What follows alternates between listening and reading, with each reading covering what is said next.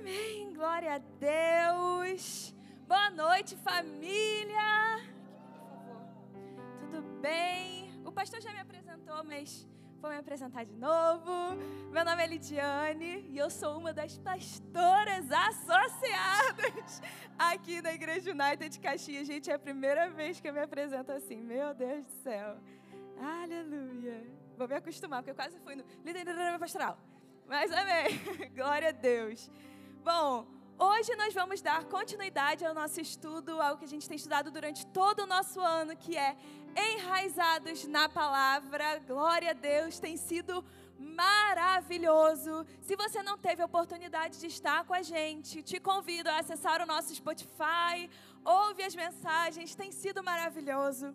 Hoje nós vamos falar sobre a segunda epístola de João. Na semana passada, LTP Alberto trouxe a primeira epístola de João e foi maravilhoso. Se de novo não teve a oportunidade, gente, para para escutar. Foi falado um pouquinho sobre amor e o ambiente de amor que se estabeleceu na nossa igreja foi sobrenatural. Quem teve aqui na semana passada? Gente, glória a Deus! Tem sido maravilhoso. Então você pode testemunhar como tem sido maravilhoso cada semana ouvirmos um pouquinho mais sobre a palavra de Deus. E hoje vamos começar então, segundo a João. E eu queria pedir para que, se você está com a sua Bíblia, já abra, por favor. Segundo a João, e segundo a João é o menor livro de toda a Bíblia. Então, talvez você não consiga achar com muita facilidade, mas vai tentando, você vai conseguir. É, lá para o final da Bíblia, pode indo. Se você não está com a sua Bíblia, não tem problema, nós vamos ler juntos aqui no telão também, mas eu te encorajo a ler na sua Bíblia. Então, vamos começar lendo. Segundo João, capítulo 1. Quem conseguiu abrir diz amém. Glória a Deus, amém. O presbítero à senhora eleita e aos seus filhos. Já vamos começar aqui com um, uma observação. O presbítero, João, a senhora eleita e aos seus filhos. Aqui ele se refere à igreja a qual ele está escrevendo e os seus filhos, os seus membros. Então, a igreja e aos membros da igreja. Porque até tem algumas pessoas que acreditam que a senhora eleita era literalmente uma mulher mas a maioria acredita que, de fato, lendo o contexto e continuando, é sobre a igreja. Então, vamos seguir entendendo que é a igreja e seus membros. Então, a quem amo na verdade. E não apenas eu os amo, mas também todos os que conhecem a verdade. Por causa da verdade que permanece em nós e estará conosco para sempre. Glória a Deus. E, gente, esse versículo aqui é maravilhoso. A quem eu amo na verdade. Nós estamos juntos aqui porque existe um amor baseado na verdade que é Cristo que nos une e permite que todos nós estejamos aqui. Não é um amor de sentimentos, não é um amor de ah, eu gosto muito dos pastores Natan Tamires, então vou lá na igreja deles. Não, é um amor baseado em Cristo. É um amor baseado na verdade de Cristo. Então ele não muda. Então glória a Deus, porque aqui o apóstolo João fala sobre um amor que existe entre nós, que é um amor baseado na verdade imutável. Glória a Deus. Que é maravilhoso viver igreja. Gente, agora versículo 3, de 3 a 6, vamos ler juntos. A graça, a misericórdia e a paz da parte de Deus e Pai e de Jesus Cristo, seu Filho, estarão conosco em verdade e em amor. Amém. Ao encontrar alguns dos seus filhos, muito me alegrei, pois eles estão andando na verdade, conforme o mandamento que recebemos do Pai. E agora eu lhe peço, Senhora, ou agora eu lhe peço, igreja, não como se estivesse escrevendo um mandamento novo, mas o que já tínhamos desde o princípio, que amemos uns aos outros. E este é o amor, que andemos em obediência aos seus mandamentos. Como vocês já têm ouvido desde o princípio, diga desde o princípio. Ó, desde lá do início. O mandamento é este: que vocês andem em amor. Glória a Deus. é lindo ver que o apóstolo João, ele não tem nenhuma preocupação em inventar a roda. Ele tem preocupação em fundamentar a igreja nos fundamentos apostólicos, nos fundamentos da verdade. Ele tem preocupação em trazer o que é importante para a igreja. E glória a Deus por isso, porque isso nos encoraja. Enquanto eu estava lendo isso aqui, eu automaticamente lembrei de Filipenses 3, que todas as vezes que eu preciso repetir alguma coisa, e repetir e repetir, eu lembro e acabo citando Filipenses 3, porque fala: Eu não me importo de repetir a vocês essas coisas, porque é, é segurança para vocês e não é cansativo para mim. E glória a Deus, porque isso me encoraja. Amém não é cansativo. E isso encoraja nós, liderança, que não é cansativo repetir os fundamentos. Não é cansativo repetir o que o Senhor tem para nós. E não é cansativo. Assim como não é cansativo para a mãe, para o pai, para o seu filho. Filho, tira a mão do lixo. Filho, não come papel. Filho, não corre porque o chão está molhado. Isso é segurança para a criança também. E o pai não se cansa de falar isso. Até que a criança entenda. Então a gente precisa entender que enquanto nós estudamos e aprofundamos nos fundamentos, isso é segurança para nós. E também não é cansativo para aquele que está repetindo e repetindo, porque é fundamental. Vamos continuar lendo. Versículo 7. De fato, de fato, muitos enganadores têm saído pelo mundo, os quais não confessam que Jesus Cristo veio em corpo. Meu Deus, tal é o enganador e o anticristo. Tenham cuidado para que vocês não destruam o fruto do nosso trabalho, antes sejam recompensados plenamente. E eu vou ler para vocês o versículo 8 na versão NVT, que eu acho que traz uma amplitude maior tenham cuidado para não perder aquilo que nos esforçamos tanto para conseguir. Sejam diligentes a fim de receber a recompensa completa. Todo aquele, versículo 9, que não permanece no ensino de Cristo, mas vai além dele, não tem Deus. Quem permanece no ensino tem o Pai e também o Filho. Aqui o apóstolo João ele começa a alertar a igreja sobre falsos mestres, sobre enganadores que estavam começando a trazer ensinos antibíblicos, que estavam começando a ensinar que Cristo não veio em carne, que Cristo quando ressuscitou, ressuscitou em espírito. As pessoas começaram a ouvir coisas erradas e essas pessoas que estavam propagando as mentiras estavam indo por todo mundo. É assim que o apóstolo João descreve aqui. Essas pessoas estavam empenhadas em falar mentiras por onde elas forem. E aí, como nós identificamos um falso mestre? Porque é alguém que está indo pelo mundo. Como a gente vai identificar? Apóstolo João nos traz. É alguém que não permanece no ensino de Cristo e vai além do ensino começa a acrescentar coisas ao ensino de Cristo. E olha que perigoso. Falar que, ah, aquele que vem a Cristo, não, você primeiro precisa dar três pulinhos, pular daqui e aí então você é salvo. O sangue de Cristo não é necessário. Gente, isso é muito perigoso. Existe algo importante aqui que a gente precisa se atentar. Porque Versículo 8, tenho cuidado para não perder. Então nós podemos perder. Nós podemos perder aquele bom ensino que há dentro do nosso coração. Nós podemos nos perder em meio a evangelhos errados se permitirmos começar a ouvir falsos ensinos, falsos evangelhos. E aqui está como nós somos, como evitamos isso. Evitamos reconhecendo quem são esses falsos profetas, e agora no versículo 10.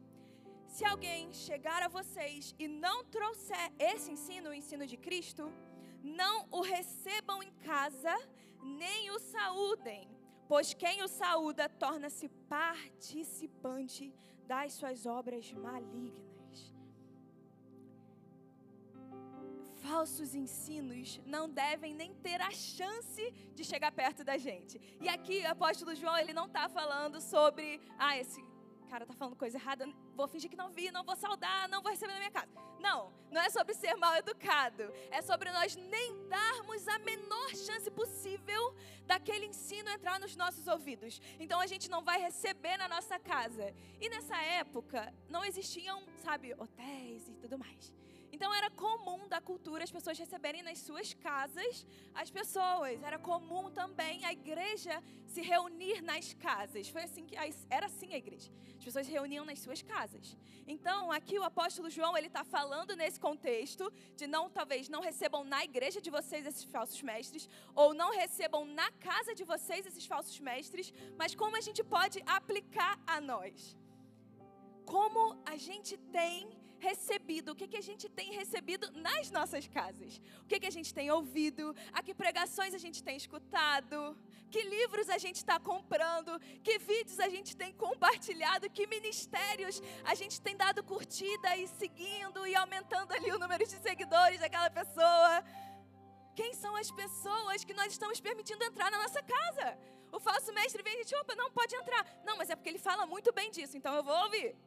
Gente, Aqui o apóstolo João ele está sendo muito claro. Nem saudem, nem ó, nem olhem, nem dê chance do falso ensino. Por quê? Porque isso pode fazer com que a gente se perca. E qualquer um pode se perder. Não é, ah, não, mas é porque eu tenho 20 anos de ministério, de, de igreja. Não, eu sei muito, não vou me perder. Não, gente. Basta uma semente e a gente alimentar aquilo ali para se tornar uma raiz maligna no nosso coração. Então precisamos ser aqueles que zelam por aquilo que vai entrar nos nossos ouvidos. Amém? Que vão entrar na nossa casa. Que música que a gente tem ouvido? Que música que a gente tem dado lá play no Spotify ou visualização no YouTube? Isso também é promover. Precisamos ser cuidadosos com isso. Amém. Agora vamos continuar, por favor. Melhor, vamos ler Hebreus capítulo 1. Hebreus capítulo 1. Isso é muito perigoso. Algo que,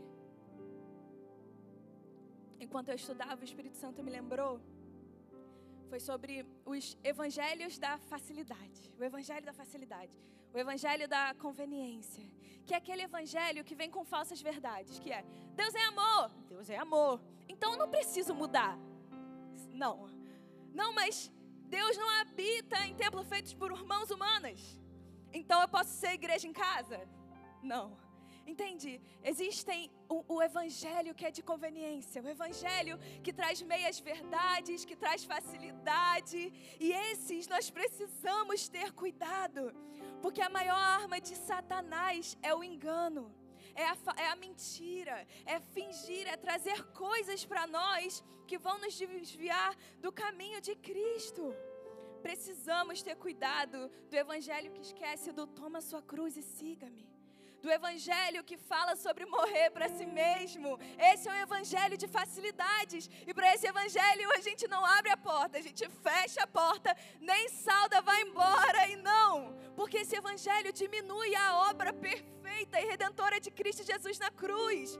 Porque a obra perfeita e redentora de Jesus na cruz diz não não é para você continuar em pecado, porque o pecado nos aprisiona, o pecado nos afasta de Deus, e Jesus veio para nos aproximar, ele veio para trazer liberdade, ele nos fez limpos.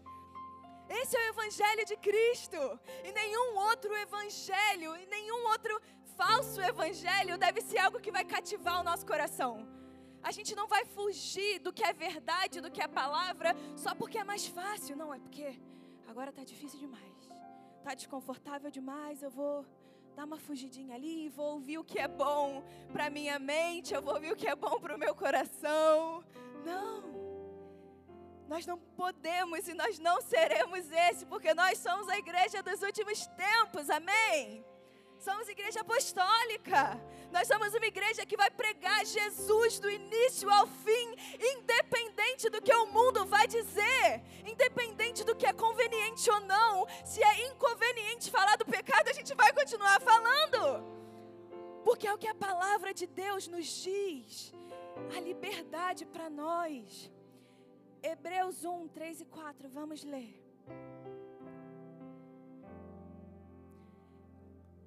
O Filho é o resplendor da glória de Deus e a expressão exata do seu ser, sustentando todas as coisas por Sua palavra poderosa. Diga por Sua palavra poderosa. Glória a Deus. Depois de ter realizado a purificação dos pecados, ele se assentou à direita da majestade nas alturas, tornando-se tão superior aos anjos quanto o nome que herdou é superior ao deles. Quanto valor há na palavra de Deus!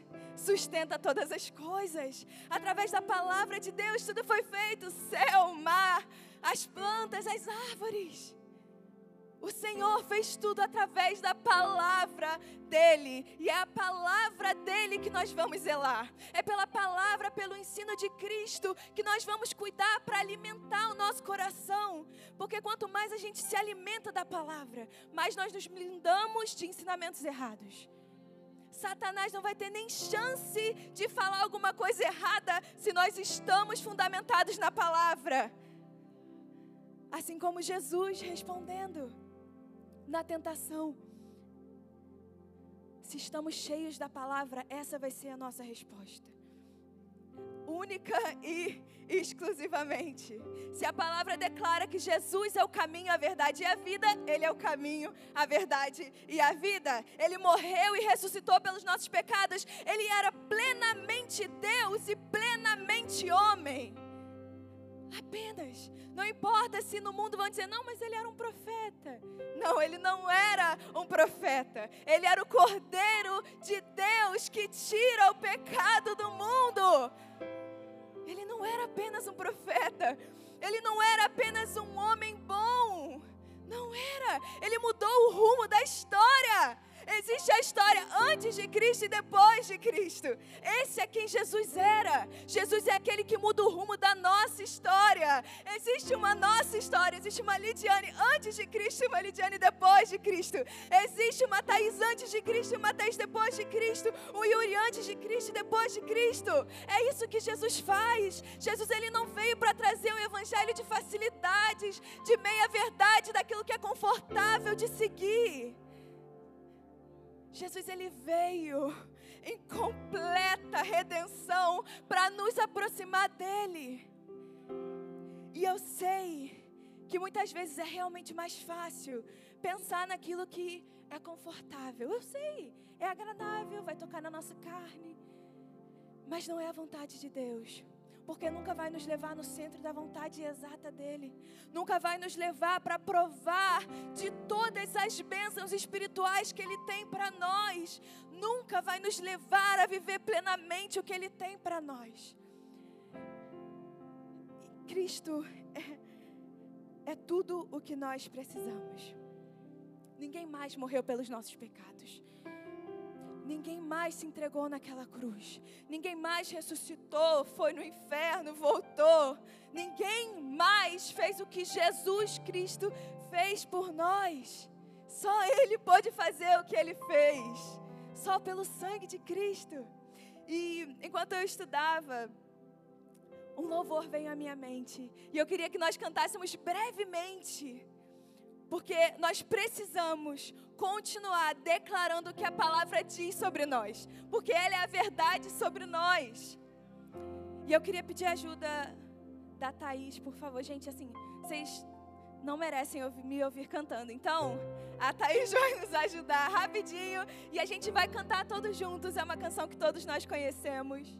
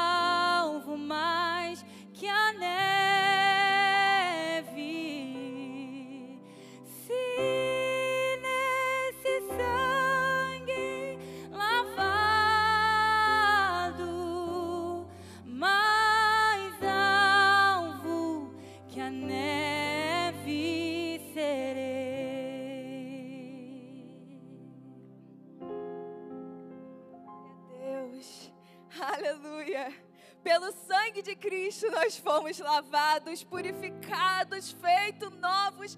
Ele, apenas Ele, é o resplendor da glória de Deus.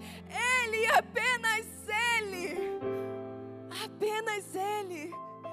Não importa o que o mundo diz, ou os professores da faculdade dizem, ou a família vai dizer, Ele, apenas Ele, é suficiente para nós. Ele é suficiente. Eu queria te convidar a ficar de pé, por favor. Ele é suficiente. Nós vamos ser aqueles, a igreja apostólica, a igreja de Cristo, é a igreja que vai continuar zelando pelo ensino de Cristo é a igreja que vai continuar declarando o amor de Cristo e fechando os ouvidos para falsos mestres, para enganadores. Nós não nem daremos chance de falar aos nossos ouvidos, porque nós estaremos ocupados demais com a verdade, com a palavra de Deus. Ela é valiosa. A palavra de Deus é valiosa ela é maravilhosa e ela, pela palavra, vale a pena viver e vale a pena morrer pela palavra.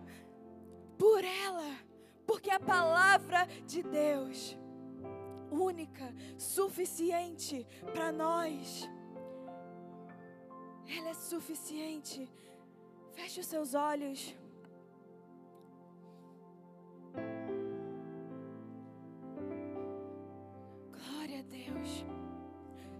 Senhor, a tua palavra é suficiente. A tua palavra é suficiente no seu lugar, fale, a sua palavra é suficiente. É saúde para os nossos ossos, é luz para o nosso caminho. Jesus, tu és suficiente. Senhor, o Senhor rasgou o véu e abriu o caminho de acesso. Nós podemos entrar com ousadia no trono da graça. Senhor, muito obrigada porque a tua obra foi completa. Não deixou de fora nada. Não existe nenhum pecado que o Senhor não possa lavar. Não existe nenhuma história que Ele não possa fazer nova. Não existe nada que o nosso Deus não pode fazer. Não existe nenhuma restaurar. Nenhum casamento que Ele não possa mudar. Não existe nada que o nosso Deus não possa fazer. Porque a palavra dele é suficiente porque Ele é suficiente e de novo não importa o que vão dizer. Senhor, nós somos gratos por isso, porque o Senhor é suficiente. E talvez você que esteja aqui hoje ainda não teve oportunidade de se entregar a esse Deus, de se entregar a Jesus que morreu por nós.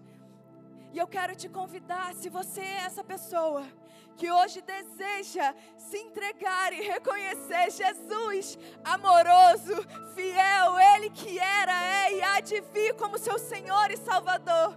Eu quero pedir que você levante uma de suas mãos ou venha até o altar que nós queremos orar por você. O mesmo para alguém que talvez esteja distante de Cristo talvez realmente tenha se afastado, ido por outros caminhos. E eu quero que te dizer que Jesus continua sendo o mesmo. Os braços dele continuam abertos e perdoam